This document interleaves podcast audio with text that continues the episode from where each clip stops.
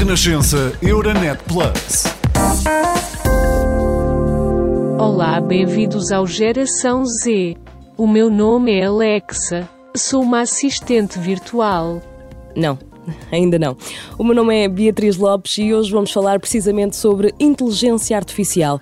Eu sei que eh, só de ouvirmos este termo, o nosso cérebro remete-nos para conceitos muito complicados e, e tecnológicos. Imaginamos também logo robôs que jogam futebol, carros inteligentes sem motorista. Mas a verdade é que a inteligência artificial já passa despercebida no nosso cotidiano. Não fosse ela, hum, a Netflix, o YouTube, o Spotify não sugeriam filmes e músicas consoante as nossas preferências, não tínhamos GPS, não tínhamos assistentes virtuais que estão disponíveis 24 horas e eh, já nem falo da importância, obviamente, que a inteligência artificial tem em áreas como a telemedicina, o ensino personalizado e o grande avanço que representa para as empresas. Ora, para falarmos sobre este tema, é a nossa convidada hoje Luísa Ribeiro Lopes, é coordenadora do InCode 2030, assim se chama o programa do governo para desenvolver as competências digitais em Portugal. Olá, muito bem-vinda. Olá, Beatriz. Obrigada pelo convite. Obrigada a nós. Sabemos que este tema da inteligência artificial é sempre muito polémico e, e controverso. Uh, há, aliás, sempre aquela clássica pergunta se a inteligência artificial vai destruir ou criar empregos. Mas antes de falarmos desse uh, futuro mais distante, é importante que falemos do futuro próximo, porque uh, a nossa prioridade neste momento é de facto capacitarmos a nossa população de ferramentas uh, que lhes permita acompanhar esta corrida tecnológica. É verdade. Olha, obrigada pelo convite. É um, é um podcast que é virado para pessoas que eu espero que gostem também de me ouvir. Um, e na realidade, como a Beatriz referiu, neste momento nós estamos muito focados em capacitar as portuguesas e os portugueses. E capacitá-los desde os mais jovens até aqueles que são mais velhos e que estão eventualmente excluídos deste mundo mais digital em que nós vivemos hoje. Uh, o InCode 2030, como disse bem, é um programa, uma iniciativa governamental que visa a capacitação digital, que visa aumentar as competências digitais, colocando Portugal na linha da frente dos países europeus no que diz respeito às suas competências para viver neste mundo digital. Passa pela parte da educação, pela parte da inclusão, é, é, necessário incluir no digital aqueles que hoje estão afastados do digital, que fazem uma utilização muito pouco sofisticada ou não a fazem de todo, porque nós temos ainda uma franja de população que não acede ao digital. Na, na, parte da formação, referiu aí uma, um aspecto importante que certamente vamos falar mais à frente, a importância de hoje as profissões são quase todas, ou quase todas exigem competências digitais e para isso é necessário qualificar, requalificar muitas vezes as pessoas que já estão no mercado de trabalho e que necessitam de se reconverter para profissões ou mesmo porque têm mais porque necessitam de mais competências digitais, ou outras que hoje são tão necessárias uh, e que nós temos uma falta tão grande de profissionais. E, por fim, a, a, questão da qualificação avançada, termos profissionais que possam trabalhar com várias matérias, nomeadamente com inteligência artificial, que é o que nos traz aqui hoje, e também a questão da inovação. Precisamos ter uma, uma sociedade, uma economia inovadora para fazer face a esta transformação que está a ser tão rápida e que nós temos que acompanhar. E a questão é de que forma, que, que iniciativas é que têm desenvolvido para que a população ativa,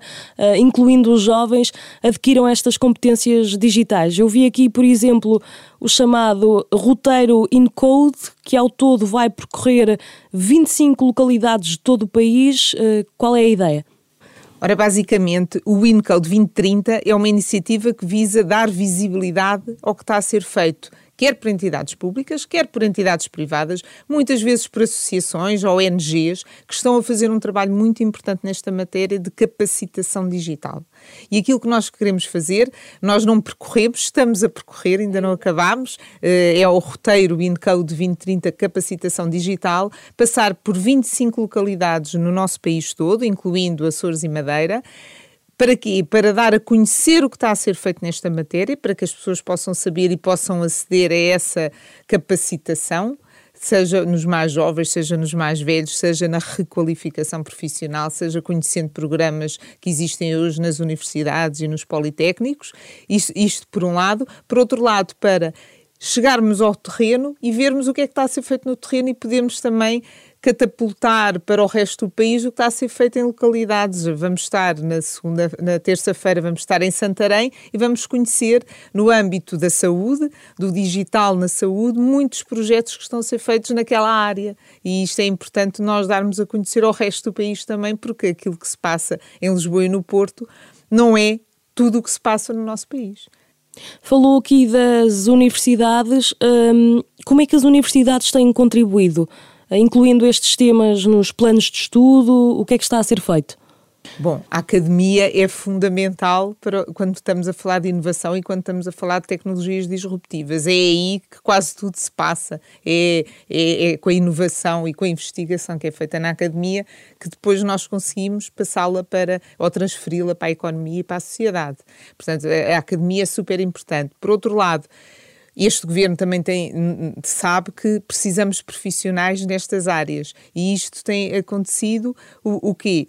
um aumento de vagas nos cursos tecnológicos. Nós precisamos de mais pessoas formadas nestas áreas e todos os anos têm sido abertas mais vagas nestas, nos cursos tecnológicos para conseguirmos, no futuro, ter mais profissionais nestas áreas. Por outro lado, também está a ser feito um esforço grande, quer nos politécnicos, quer nas próprias universidades, para microcredenciações, ou seja, cursos de curta duração muito focados para o mercado de trabalho para poder dar formação, ou quem já tem formação superior, ou mesmo quem não tenha formação superior, ter uma formação de curta duração, mas que o habilite a trabalhar nestas áreas do mercado de trabalho. Falando uh, no caso dos jovens, uh, sabemos que são muitos os problemas que enfrentam, não é? Baixos salários, uh, precariedade. É importante que eles sigam cada vez mais ehm, estas áreas tecnológicas. E eu pergunto isto porque há uns dias lia uma entrevista sua em que alertava para o facto de estarmos a desperdiçar metade da população que poderia trabalhar na área da tecnologia, das engenharias um, e nas áreas científicas. Ora bem, eu, eu quando, quando refiro isso, refiro-me à questão da igualdade de género nas TIC. Isto é, é, um, é um problema que não é um problema de Portugal, é um problema mundial é um problema europeu. Nós até estamos um bocadinho acima da média europeia no número de jovens que optam por estas áreas e que trabalham nas áreas TIC, mas ainda assim estamos à volta dos 20%. Isto significa o quê? Significa que estereótipos que nos são incutidos desde a infância levam que raparigas e rapazes não façam as mesmas escolhas educativas e depois não e por essa razão depois não fazem as mesmas escolhas no mercado de trabalho. Isto implica, num momento em que nós sabemos que só em Portugal nós precisamos de mais de 80 mil novos profissionais nestas áreas, que na Europa toda se calcula que mais de 100 mil profissionais estão a ser necessários nestas áreas e não há como recrutá-los significa que se as raparigas à partida não têm esta predisposição para a escolha educativa nas áreas TIC, nós vamos ter um problema grande em termos económicos e em termos sociais, porque estamos a arredar de, desta possibilidade metade da população, que são as mulheres. E é, é, é, nesse sentido que eu refiro isso na minha entrevista e que eu tenho vindo a trabalhar muito no sentido de transversalizar a igualdade de género a todas as iniciativas de capacitação digital. Estamos a falar aqui também de um problema cultural, não é? É, é difícil resolver este problema. É, é, difícil, mas não é impossível. É, estamos eh, a falar de um problema cultural, de um problema de estereótipos que nos são incutidos quando somos mais pequenas. Uh, que as raparigas não têm a mesma predisposição para determinadas áreas, o que não é verdade. Nós sabemos hoje, e já existem estudos científicos comprovados, que nos dizem que raparigas e rapazes nascem exatamente com, a, com as mesmas capacidades para as mesmas áreas. Aquilo que se passa é, é a neuroplasticidade do nosso cérebro. Isto significa o quê? O nosso cérebro, tal como os nossos músculos, uh, se nós fizermos exercício, desenvolvem-se mais. Se não fizermos, desenvolvem-se menos. Também o nosso cérebro se nós praticarmos determinadas áreas, desenvolvemos mais essa parte do cérebro. Se, se, praticarmos outras, desenvolvemos as outras. E o que acontece é que rapazes são expostos a, a brinquedos tecnológicos, a brinquedos eletrónicos, a, ao estudo nas áreas científicas, logo desenvolvem mais essa parte cerebral e as raparigas, como não são expostas da mesma forma, desenvolvem menos. Isto leva a que depois se diga, entre aspas, que as raparigas não têm jeito para as áreas científicas, mas isto não é verdade. Portanto, é aqui que nós temos que começar a trabalhar para fazer o quê? Não que todas as pessoas escolham estudar nas áreas tecnológicas, cada um deve escolher aquilo que quer mas que não fica a partir da arredada da possibilidade de escolher. O, o, governo português ainda está uh, com a questão da digitalização uh, ao colo, uh, por isso é que não faz sentido, se calhar, pensarmos tanto sobre a inteligência artificial. estamos a caminhar devagarinho, mas a verdade é que nós temos a chamada Estratégia Nacional de Inteligência Artificial, uma estratégia publicada em 2019. Que estratégia é esta? Em que fase estamos? O que é que já conseguimos nestes três anos? Muito bem. Uh, quando a Beatriz refere que o governo português ainda tem a questão da digitalização, e, e, por isso talvez não, não, não, não invista tanto na, na, nas áreas da inteligência artificial, eu diria que não é bem assim.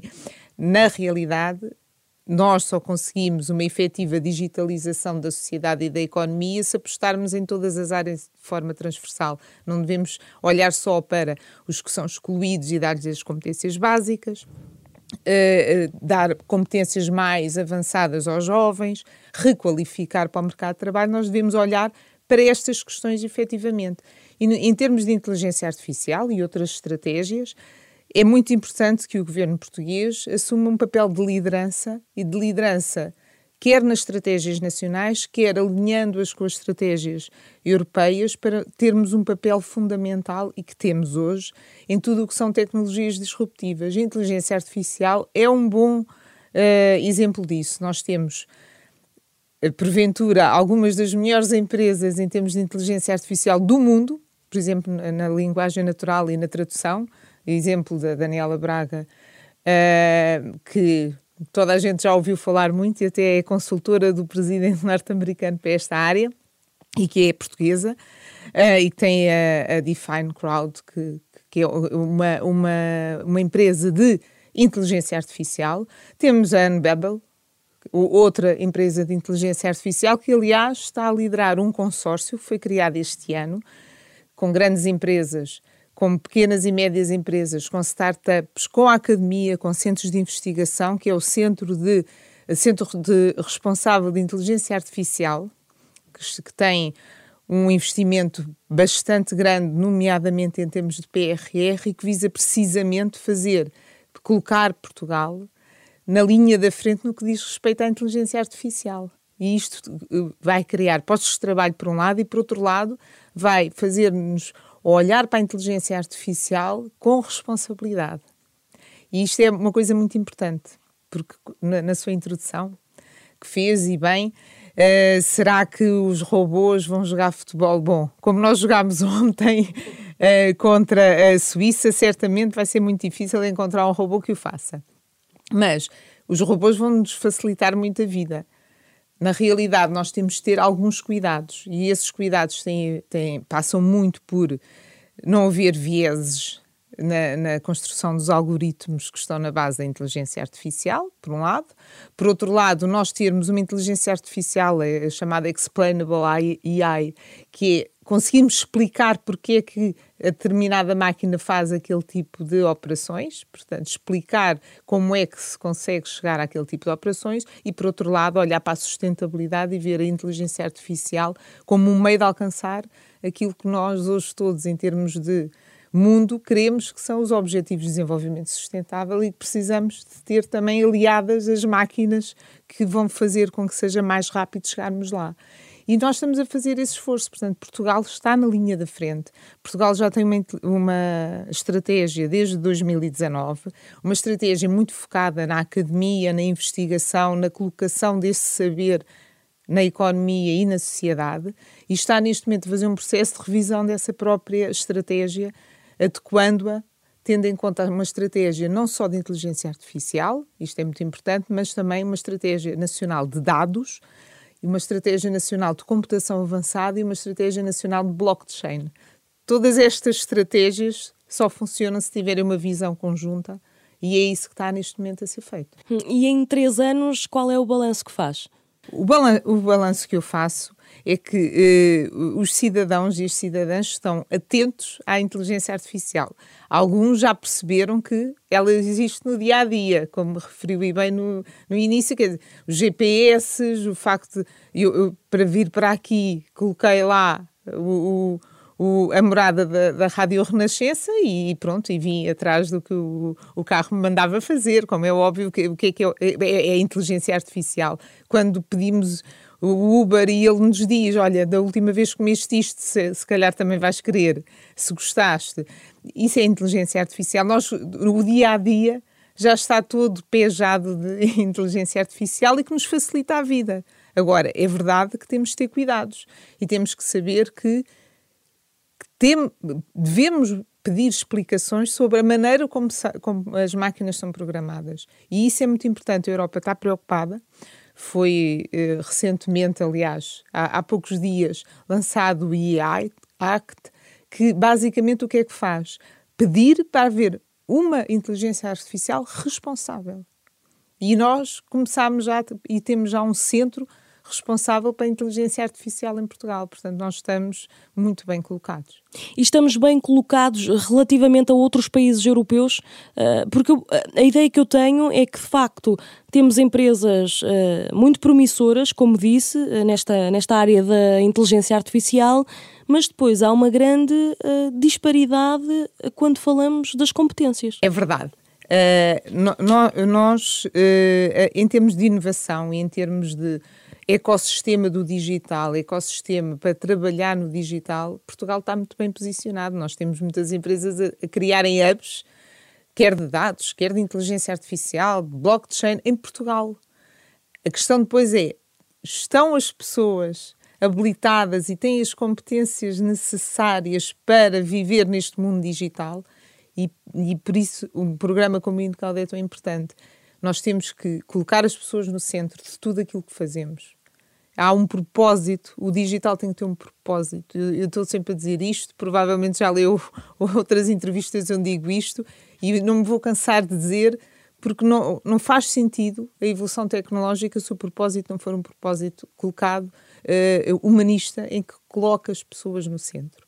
E isto é uma preocupação que nós temos que ter em tudo aquilo que fazemos, seja inteligência artificial, computação avançada, computação quântica. Podemos falar das tecnologias mais disruptivas de todas. Elas só servem e só servirão se nós colocarmos as pessoas no centro. Falemos então de pessoas, eh, mais aqui na ótica das empresas. Há pouco falou eh, da Daniela Braga. Hum, é graças a ela que Portugal poderá vir a ter um dos maiores centros tecnológicos de inteligência artificial da Europa um projeto que envolve assistentes virtuais. Já são conhecidos alguns detalhes, uh, deverá custar quase 35 milhões de euros, a maior parte fundos europeus, e deverá criar 150 postos de trabalho. É uma boa notícia, claro, um, mas a pergunta que eu faço aqui é: uh, e as outras empresas de, de, menor dimensão, não é? A grande maioria uh, estão abertas a esta mudança tecnológica, a esta mudança digital, porque depois não nos podemos esquecer que, que, que há aqui custos associados. Olha, eu diria que te, uh, não fazer a transformação digital, eu gosto mais do que transição, porque tem que haver uma transformação, não é pegar naquilo que sempre se fez em papel e passar a fazer-se com um computador. Isso não é fazer uma transformação digital, é ter novos processos. Eu diria que as empresas, mais do que abertas, estão. É necessário fazer essa transformação para sobreviver no mundo digital. Agora, na realidade, nós olhamos e Portugal uh, tem. A maior parte das suas empresas são muito pequenas e microempresas, com pessoas e as empresas também são criadas por pessoas, e essas pessoas, na realidade, não têm, se calhar, a capacitação e as competências digitais e a capacidade, em termos financeiros e económicos, para fazer esta transformação. E nisso nós temos todos que ajudar. E, cabe ao Estado também fazer essa aposta. Daí que a aposta no digital seja tão importante neste momento e que haja também uma aposta muito grande nas empresas, porque nós precisamos ter empresas que consigam fazer esta mudança. E nós vimos durante a pandemia não, não que a pandemia já tenha acabado, não é? Mas vimos durante a pandemia a quantidade de empresas que, que passou para o digital por necessidade. E isso vai acontecer cada vez mais. E, e incluir nos seus processos novos métodos de trabalho que incluam também muitas vezes algoritmos de inteligência artificial, por muito uh, rudimentares que possam parecer. Como por exemplo?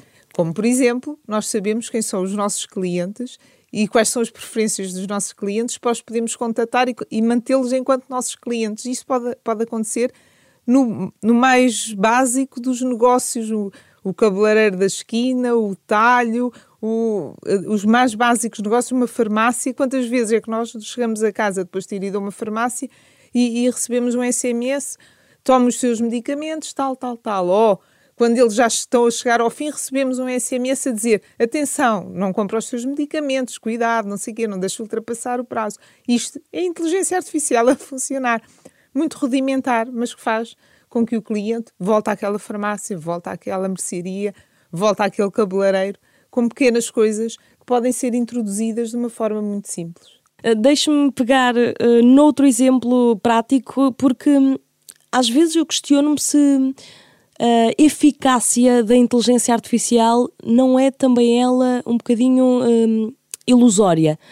Uh, no caso dos assistentes virtuais, por exemplo, às vezes estamos horas a carregar em botões, tecla 1 para aqui, tecla 2 para acolá, uh, quando aquilo se calhar poderia ser resolvido com uma chamada. E afinal, em que é que ficamos? A inteligência artificial não vinha para nos facilitar a vida, pode afinal ter o efeito contrário? Uh, sabe que a inteligência artificial é uma coisa que já se fala há cerca de 70 anos, não é? E aquilo que tem vindo a acontecer é que cada vez está mais sofisticada.